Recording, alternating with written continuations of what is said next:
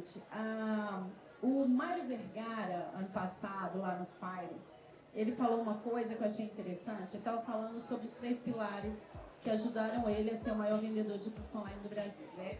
E ele falou do produto, ele falou de conteúdo, conteúdo, conteúdo e falou de se pegar uma estratégia só e masterizar.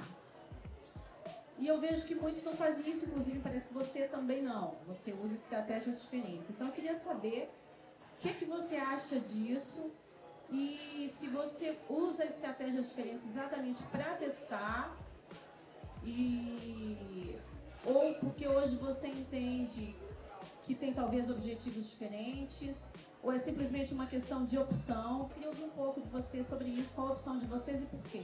Fabrício fez uma pergunta muito interessante sobre estratégia, né? Ela disse que o Mairo Vergara falou sobre no Fire, em que ele utiliza estratégia de uma só, uma só estratégia, o lançamento, e ele reproduz a maestria, né? Concordo, eu sou muito de foco também, eu utilizo de várias maneiras diferentes muitas vezes o mesmo princípio, tá? Outro dia eu estava falando de map lá sobre três coisas mais importantes para fazer uma venda, um lançamento, né? Vocês lembram? Três fundamentos? Qual que era? Antecipação, empilhamento de pressão e escassez. Muitas pessoas no mercado querem fazer tudo, cada hora vai para um caminho. Ah, não, agora funil. Ah, não, agora fazer negócio no WhatsApp. Ah, não, agora é lançamento. Agora não sei o quê e acabam ficando muito perdidas. E eu acredito que você tem que usar a estratégia que mais se adapta para você. Eu não acredito que existe uma única estratégia que serve para todo mundo. Vou te dar um exemplo. Eu já fiz muitos lançamentos. Meu primeiro lançamento já foi seis dígitos, acho que nos primeiros dois ou três dias. É, fiz 250 mil no primeiro lançamento há seis anos atrás. Eu reproduzi várias vezes lançamento vários tipos de lançamento, lançamento espartano, lançamento funciona muito bem para mim. Mas uma coisa que eu gosto muito também é evento. Eu gosto muito de evento, eu gosto muito de estar com pessoas.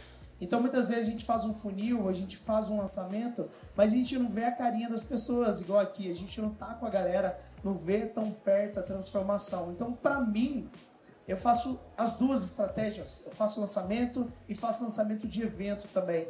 Mas evento para mim foi a estratégia que eu escolhi utilizar com mais energia, talvez, sabe? Qual é a estratégia que se adapta mais? Qual a estratégia que dá mais certo para você? Reproduz ela a exaustão, reproduz mesmo, na maestria ela. Mas ao mesmo tempo, é... eu tenho que tomar muito cuidado quando posso ser interpretado, quando você ouviu que usa uma única estratégia. Eu acho que isso tem que ser visto com muito cuidado, porque se essa estratégia para de funcionar amanhã, você vai ficar como? Então, assim, eu, eu acredito muito mais em princípios imutáveis, princípios que não mudam, que no ser humano vai continuar funcionando sempre. Por que, que eu falei lá sobre antecipação, empilhamento de pressão e escassez? Eu acredito que essa sequência sempre vai continuar funcionando no marketing, vai continuar funcionando nas pessoas, aplicando para vender.